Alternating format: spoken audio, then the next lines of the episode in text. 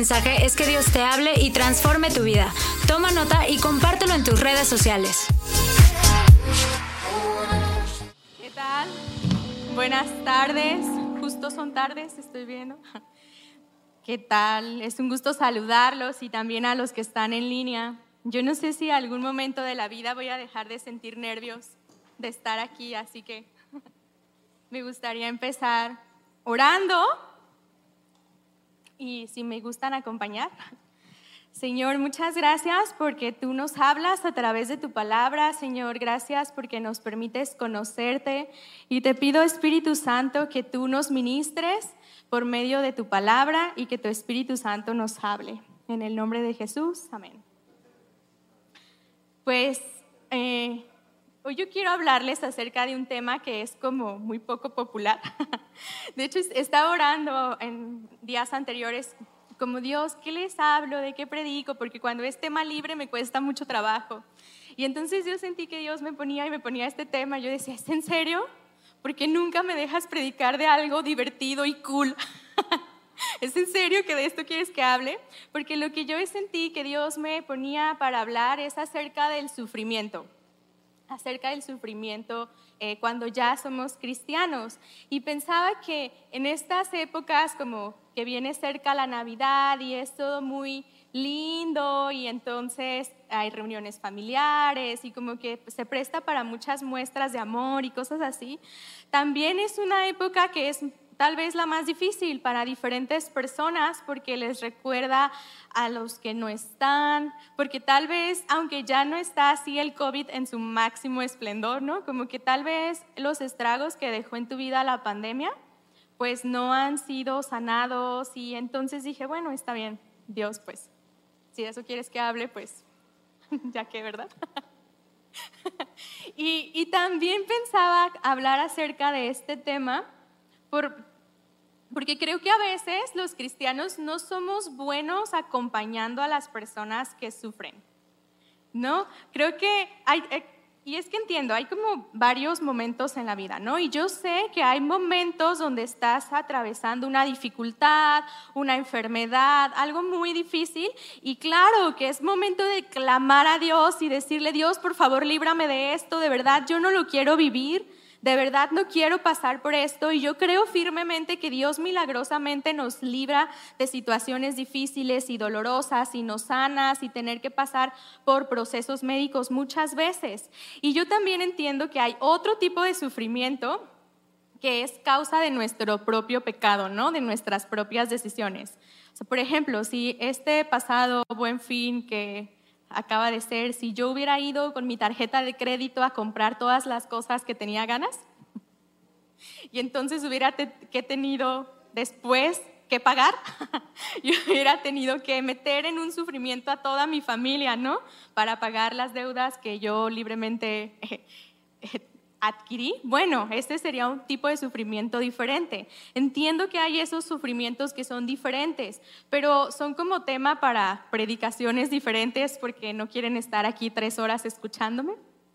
Entonces, el sufrimiento en el que yo me voy a enfocar hoy es ese sufrimiento que tenemos por el solo hecho de ser humanos ese sufrimiento que no es tu culpa, que no fue producto de tu pecado, ese sufrimiento que pasa, porque hay situaciones que pasan en la vida y no podemos eh, evitarlo. Entonces, siento que hay personas que necesitan escuchar que no es tu culpa, Dios no te está castigando, Dios no está enojado contigo y Él sí escucha tu oración. Entonces, es ese sufrimiento del que voy a hablar y les decía, por un lado, porque sé que muchas personas están viviendo tiempos difíciles, pero por otro lado también porque creo que podemos aprender a llorar con el que llora. ¿Nunca les ha pasado esto? Como que estás con alguien que está sufriendo y entonces, no sé, se enfermó, lo chocaron, tuvo problemas económicos, así de esas malas rachas, ¿no?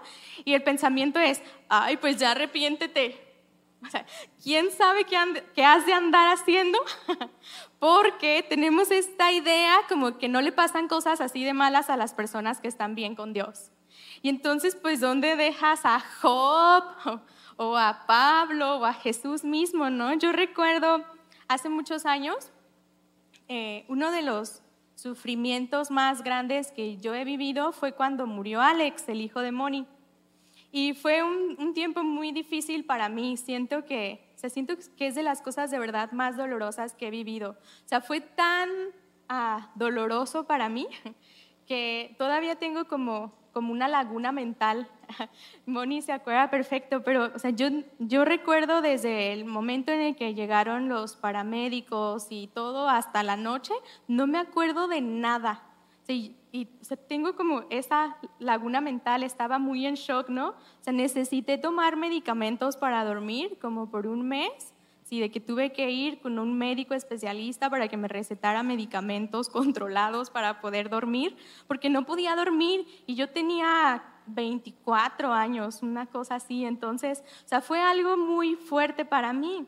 Pero además de eso, o sea, yo ya tenía mi propia lucha mental, ¿no? Que tenemos cuando sufrimos, este de, pero si estábamos orando, ¿qué pasó? Oramos mal, Dios, ¿cómo esto puede ser tu voluntad? Y, cosas así, pero luego todavía llegaban personas a decirnos cosas que eran como, es que, es que él murió porque no se arrepintió de este pecado. Y, era como, o sea, de verdad, de verdad.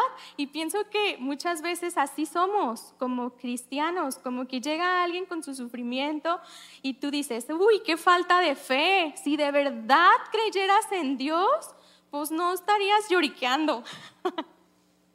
no, ¿a poco no? Y creo que eso es algo muy importante por lo cual abordar este tema del sufrimiento. Y quiero hablarles acerca de Pablo. Es muy interesante porque está Pablo escribiendo la carta a los filipenses. Casi todas sus cartas las escribió en la cárcel el pobre. Pero hoy voy a hablar acerca de filipenses. Está ahí Pablo escribiendo la carta a los filipenses en la cárcel.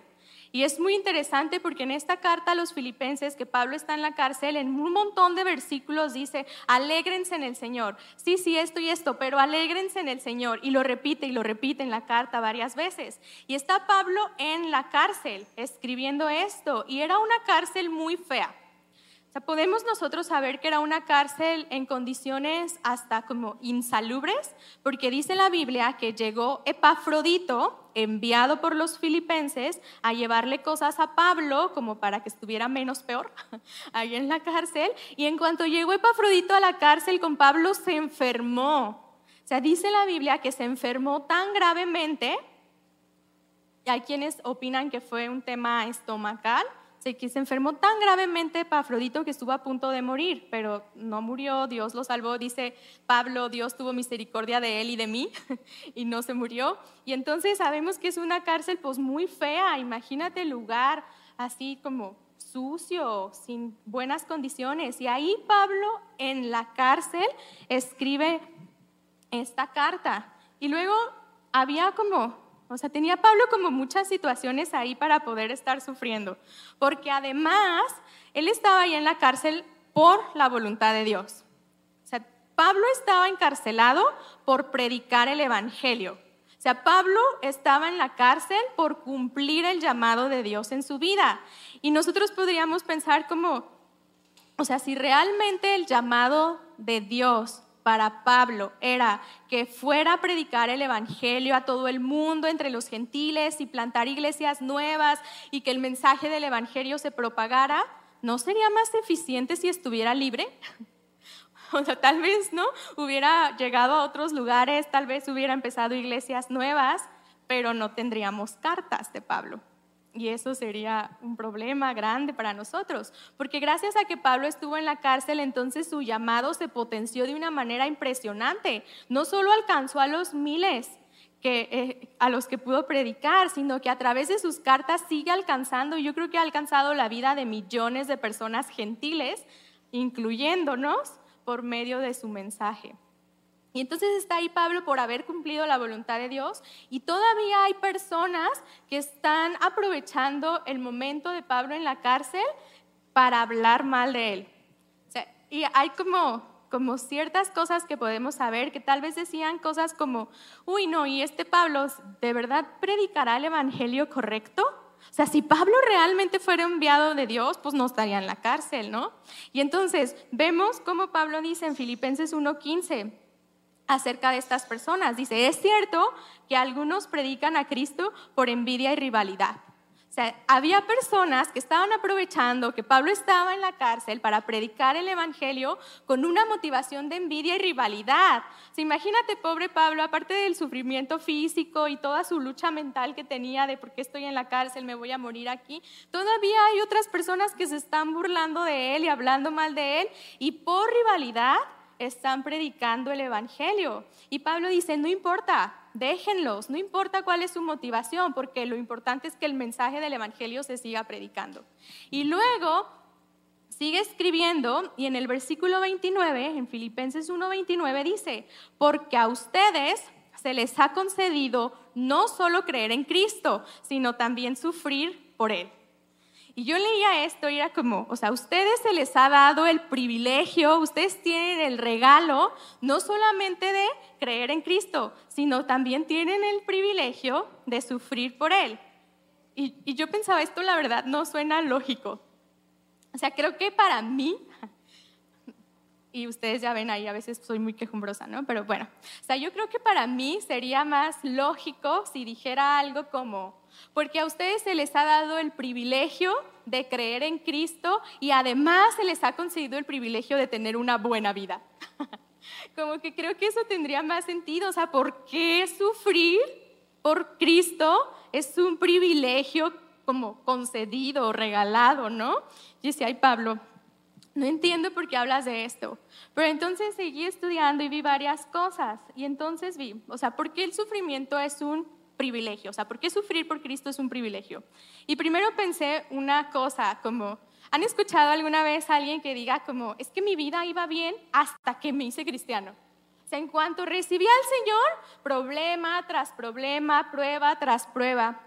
Y yo pensaba, ¿de verdad antes de ser cristiano nunca sufriste? O sea, ¿de verdad alguien conoce a alguien aunque sea creyente o no creyente, que nunca haya sufrido?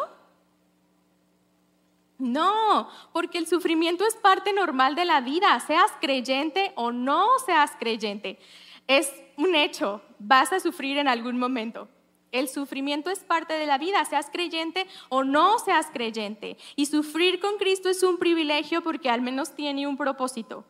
Al menos estás acompañado. Sufrir por Cristo es diferente que sufrir sin causa, sin propósito, sin sentido. ¿Y cuál es este propósito entonces del sufrimiento, del sufrimiento en Cristo?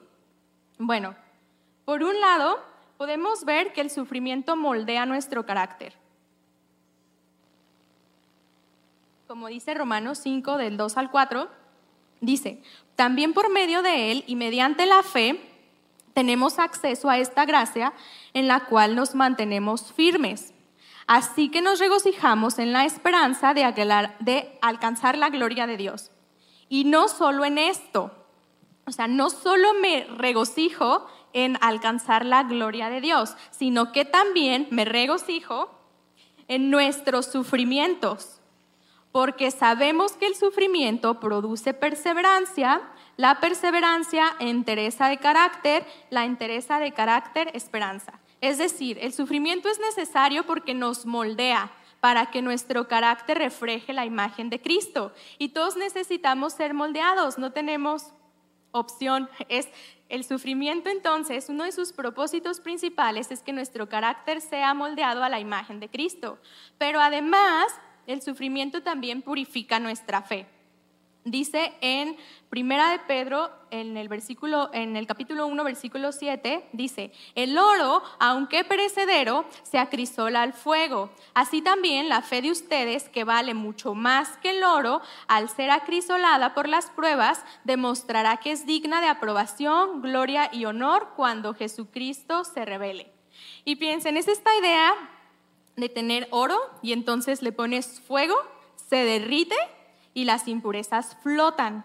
Eso mismo pasa con nosotros, porque cuando la vida es bella, tranquila, apacible, todo fluye y todo es bien, podemos fingir, ¿no? Podemos guardar las apariencias. yo puedo ser muy amable cuando dormí bien, estoy descansada, mi vida es tranquila, o en la noche cuando mi hijo ya se durmió y puedo tener una taza de té tranquila, ¿no? Es fácil ser buena onda en ese momento.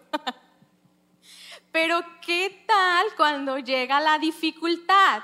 Cuando llega la dificultad, entonces las impurezas de nuestro corazón flotan, salen a la luz. Y a veces ni siquiera necesitamos un sufrimiento tan intenso, ¿verdad? ¿Qué tal el tráfico de la ciudad en diciembre? Yo a veces es, es como una de mis peores situaciones en la vida, es como de esas cosas que, ay no, ¿por qué el tráfico? Me cuesta mucho trabajo y, mi personalidad no es como explosiva y así, entonces no voy gritando maldiciones y cosas en el tráfico. Y yo pensaba que no se me notaba, ¿no? Porque dentro de mí sí, claro, sentía el estómago apretado, ya sabes, ¿no? Como ese estrés de no puede ser estar en el tráfico. Pero el otro día iba con David, con mi hijo de tres años, íbamos él y yo solos en el carro, yo iba manejando y de repente se hace a Torón. Y entonces me dice, no te preocupes, mamá, cuando yo sea grande voy a poner unos motores a tu carro para que vuele y entonces, ¡fum!, ya no te vas a estresar. ¿No? Y fue como, ¡ay, sí se me nota! Y yo pensaba que nadie se daba cuenta, ¿no? Pero eso pasa cuando pasamos situaciones difíciles. O sea, un poquito de fuego y revela las impurezas que hay en nuestro corazón. Y eso es bueno para nosotros, para que no nos creamos tan buenos, para que nos demos cuenta que tenemos que trabajar, qué cosas hay en mí que necesito traer delante de Dios para pedirle que tome control de mi vida y que me purifique y que me ayude a ser más como Él, ¿no? Entonces, esa es otra, ah, como otro propósito de por qué el sufrimiento es un privilegio para nosotros. Además, en medio del sufrimiento tenemos una oportunidad muy especial de ser testigos de Cristo. Porque imagínate qué diferente sería el impacto que tuviera el mensaje de Pablo si Pablo hubiera estado de vacaciones, sentado en un escritorio elegante, con vista a la playa, y él estuviera limpio, con comida y un postre, escribiendo, alégrense en el Señor. ¿No? Y claro, de todas maneras tal vez sería poderoso el mensaje porque es inspirado por Dios, pero ¿qué diferencia hace que diga Pablo, alégrense en el Señor, estando en la cárcel, golpeado, sangrado, desnutrido, en un lugar sucio, oscuro y feo? Tiene un impacto diferente, es como, esto es verdad. esa oportunidad de ser testigos de Cristo en medio de las dificultades es un privilegio para nosotros. Y quiero decirles acerca de esto que Jesús mismo es nuestro ejemplo, porque luego nos podemos ir al extremo que les decía antes, como de buscar guardar las apariencias, ¿no? Y entonces te preguntan, ¿cómo estás? Bendecido y en victoria, y todo sangrado. No, porque pensamos que decir estoy sufriendo es falta de fe. Y no es así. Piensa en Jesús, que les digo, este es mi siguiente punto. Jesús mismo es nuestro ejemplo a seguir. Cuando Jesús fue humano y estuvo aquí en la tierra, es muy interesante que la Biblia nos deja ver que Él enfrentó un montón de cosas y la Biblia nos deja ver sus emociones. O sea, cuando se asombró, por ejemplo, por la fe del centurión. O luego vemos a Jesús que tuvo hambre, ¿no? En el desierto y fue tentado. Y luego vemos a Jesús que llegó con Marta y María cuando su hermano Lázaro había muerto y lloró. Y él sabía que lo iba a resucitar. Y de todas maneras expresó su dolor por la muerte de su amigo. Entonces, llorar en medio del sufrimiento no es falta de fe. O piensa en Jesús, aún peor, ¿no? En el huerto de Getsemaní. Está Jesús ahí eh, a punto de empezar su, pues su pasión, ¿no? Lo que conocemos como la pasión de Cristo. Y dice que les pidió a sus amigos, hey, vengan a orar conmigo porque la verdad no puedo solo con esto. Vengan a orar conmigo. Y dice que se fue, dice Mateo 26, 39, yendo un poco más allá, se postró sobre su rostro y oró, Padre mío, si es posible, no me hagas beber este trago amargo, pero no sea lo que yo quiero, sino lo que quieres tú. O sea, Jesús ahí está diciendo, mira, Padre, la verdad yo no tengo ganas de vivir esto. sea, ya sé lo que me viene, ya sé lo que va a pasar a continuación y no me gusta. O sea, no quiero, no me dan ganas. Si hay otra forma, tú sabes, Padre, si hay otra forma, es el momento de revelarlo pero que no se haga mi voluntad, sino que se haga la tuya. Y pienso que esa misma puede ser nuestra oración. Dios, tú sabes lo que estoy viviendo, tú sabes lo que estoy enfrentando. De verdad, yo no quiero sufrir, porque no se trata tampoco de ir ahí por la vida buscando el sufrimiento, ¿verdad? Es, no quiero, tú sabes, Dios, que yo no quiero vivir esto de verdad no quiero. Si tú sabes que hay otra forma posible para que mi carácter sea moldeado y todo esto, por favor es el momento de revelarlo. Pero bueno, que no se haga mi voluntad sino la tuya, porque algo que podemos eh, equivocarnos en este tema del sufrimiento es creer que sale fuera de la soberanía de Dios. Y entonces que si mi vida está yendo mal es porque Dios parpadeó, se quedó dormido poquito, algo hice mal. Y no, esto entra dentro de la soberanía de Dios. Dios sigue siendo el mismo. Dios sigue estando en control de tu vida igual cuando te va bien que cuando te va mal. Dios sigue siendo soberano, igual que estuvo en control en el momento de más sufrimiento de Jesús. Y bueno, entonces, ¿qué necesitamos hacer para que los momentos de sufrimiento no nos destruyan? Bueno, la Biblia es muy clara cuando dice que lo que necesitamos hacer es edificar nuestra vida sobre Jesús.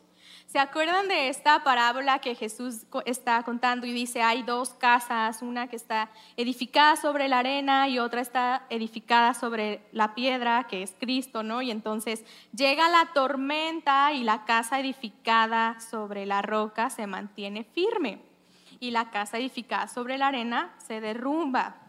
Y entonces dice, el que edifica su vida sobre, en mí, en mis palabras y las obedece, pues entonces su vida no va a ser destruida por los tiempos de prueba. Y es muy interesante porque dice, ¿no? Cuando llegue la prueba, no es como por si alguna vez acaso en la vida te llega una prueba. Cuando llegue la prueba, entonces eh, tu casa, tu vida se va a mantener firme. Y también es muy interesante, me parece muy revelador esta idea que las dos casas se veían bien antes de la tormenta. Es más, hasta puedo imaginarme que la casa que tenía sus cimientos en la arena, tal vez hasta se veía más bonita porque habían invertido menos en los cimientos, ¿verdad? Les había salido más barata esa parte y entonces a lo mejor se veía más bonita. Pero el punto es que la única forma de saber en dónde están tus cimientos es cuando llega la tormenta. O la única forma de saber realmente dónde estás parado es cuando llega la tormenta. Y entonces, si nosotros queremos que cuando llegue el sufrimiento, cuando llegue el dolor, nuestra vida no sea destruida, necesitamos estar edificados en Jesús. Y no solo nuestros cimientos puestos en Jesús, sino también lo que edificamos arriba. Porque no se trata de poner mis cimientos en Jesús y luego edificar mi vida en mis obras, en mi esfuerzo, en mi comportamiento. Se trata de estar cimentados y edificados en Cristo, como dice Colosenses, arraigados y edificados en la fe de Cristo. Esa es la forma en la que nosotros podemos eh, armar nuestras vidas para que cuando llegue el sufrimiento, entonces no seamos destruidos. Y por otro lado, algo que yo veo que es muy importante también es ah, para poder decir, como dijo Jesús, esto de, bueno, pero que no se haga mi voluntad sino la tuya, porque honestamente a veces que estás sufriendo y es Dios, pero no me importa tu voluntad, quiero la mía. O sea, sí, yo sé que tal vez tú estás aquí, pero no me importa. Yo quiero que me libres de esto, ¿no? Y creo que a veces, la, o sea, como lo que necesitamos para poder vencer esa parte y decir, Dios, sí, que sea tu voluntad y no la mía, necesitamos aprender a valorar a Jesús más que a cualquier otra cosa. Y piensen en, la parábola del tesoro, del hombre que encontró el tesoro en el campo, dice en Mateo 13:44, el reino de los cielos es como un tesoro escondido en un campo cuando un hombre lo descubrió, lo volvió a esconder y lleno de alegría fue y vendió todo lo que tenía para y compró ese campo. O sea, fue vendió todo lo que tenía para comprar el campo donde ya sabía que había un tesoro. Y esto pasa con nosotros, es un tema de comparación. O sea, no se trata que aventemos nuestra vida al vacío a ver qué. Se trata de que encontramos un tesoro más grande. Este hombre fue y vendió todo lo que tenía cuando ya había visto el tesoro. O sea, no fue a vender todo lo que tenía a ver si de casualidad encontraba algo. Primero encontró el tesoro y por eso alegremente pudo vender todo lo que tenía, porque ya sabía que había algo mejor. Y eso mismo necesitamos nosotros. Necesitamos encontrar en Cristo un tesoro más valioso que cualquier otra cosa, porque entonces así pase lo que pase, vamos a poder alegrarnos en el Señor como Pablo nos pide. Y quiero decirles, nosotros podemos hacer esto porque Jesús ya vivió el sufrimiento más intenso que cualquier ser humano podría experimentar.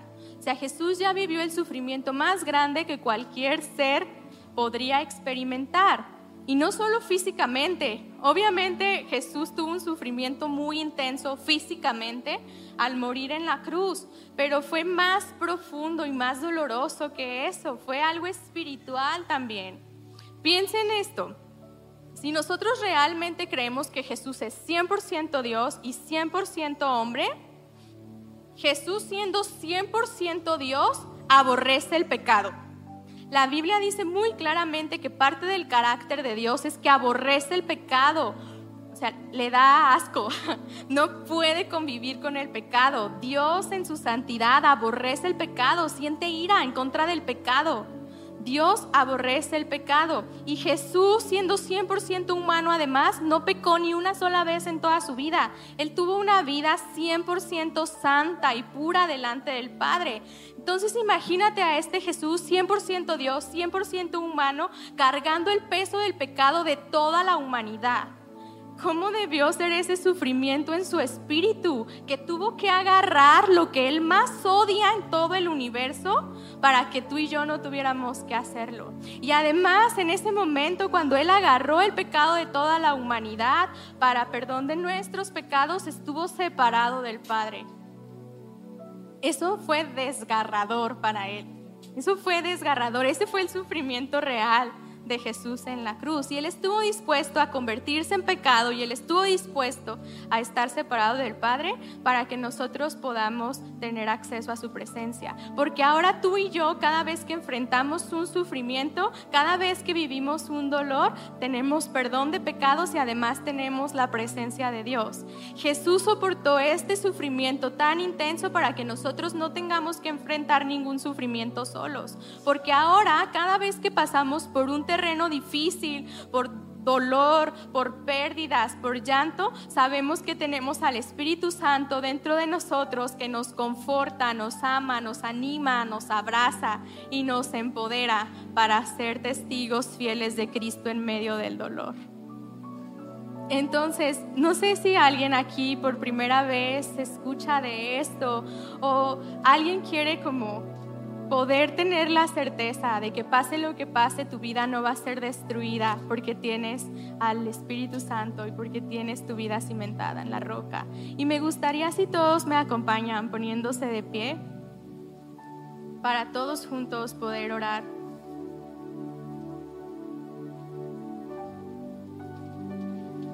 ¿Hay alguien aquí que nunca ha entregado su vida a Jesús o que no está seguro si lo hiciste o no, si hay alguien que quisiera poder recibir a Jesús en su vida y empezar a edificar su vida sobre esta roca que es eterna, eh, me gustaría pedirles si levantan su mano para saber si estamos orando por alguien en especial. Ay, muchas gracias. Gracias, qué padre. ¿Y por qué no oramos todos juntos como familia, acompañando a los que levantaron su mano? Y también si no la levantaste, pero quieres hacer esta oración del fondo de tu corazón, hoy puede ser el momento. Entonces repitan conmigo, por favor. Señor Jesús, hoy quiero entregarte mi vida. Te pido que me ayudes para edificar mi vida en ti para poder experimentar el compañerismo del Espíritu Santo y que mi vida sea transformada para siempre. te reconozco como mi Salvador. En nombre de Jesús. Amén. Amén. Si alguien hizo esta oración por primera vez, me gustaría invitarlos a que pasen al frente solo para saber quiénes son y poder orar por ustedes. Hay un equipo de bienvenida. Anímense, no les vamos a hacer nada raro. Muchas gracias. Muchas gracias.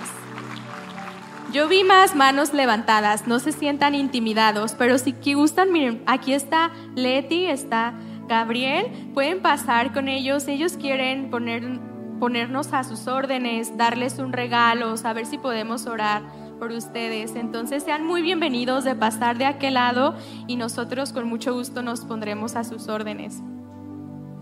Y y me gustaría eh, orar, iglesia, por todos nosotros. Primero por aquellos que están viviendo tiempos difíciles para que se sientan cobijados por Dios. Y también por aquellos de nosotros que no somos buenos llorando con los que lloran. Que podamos ser sensibles. Y Señor, yo te doy muchas gracias por tu palabra, Señor. Yo te pido, Espíritu Santo, que vengas tú a ministrar los corazones de las personas que están sufriendo. Señor, probablemente hay personas que no se han recuperado de dolores eh, pasados, que todavía están en duelo y que están viviendo situaciones muy complicadas, Señor. Yo te pido que tú vengas y los abraces y los cobijes, Señor, y que ellos puedan sentir tu presencia de una manera muy especial. Y te pido que puedan aprovechar este tiempo también para testificar de ti, Señor. Te pido que nos ayudes además como iglesia para poder ser una comunidad de personas honestas, con una fe genuina y real, Señor, que puede decir estoy sufriendo, pero sigo confiando en Dios. Yo te pido, Espíritu Santo, muévete en este lugar para que cada persona pueda sentir ese amor que viene de ti y que podamos decir de una manera genuina y real, pase lo que pase, yo creo que tú eres Dios. Pase lo que pase, sé que eres bueno, poderoso, confiable y puedo entregarte toda mi vida sabiendo de tu fidelidad, Señor. Y ayúdanos para que podamos abrazar a los que están sufriendo, que podamos llorar con ellos sin juicio, sin crítica, sin bibliazo, Señor. Que simplemente seamos una comunidad de hermanos que te hablan, Señor, y que aman a los demás. Espíritu Santo. Y hablamos hoy también, Señor, diciéndote que pase lo que pase, seguimos confiando en tu poder, en tu bondad y que sabemos, Señor, que tú tienes cuidado de nuestras vidas porque todo ayuda para nuestro bien. En el nombre de Jesús. Amén.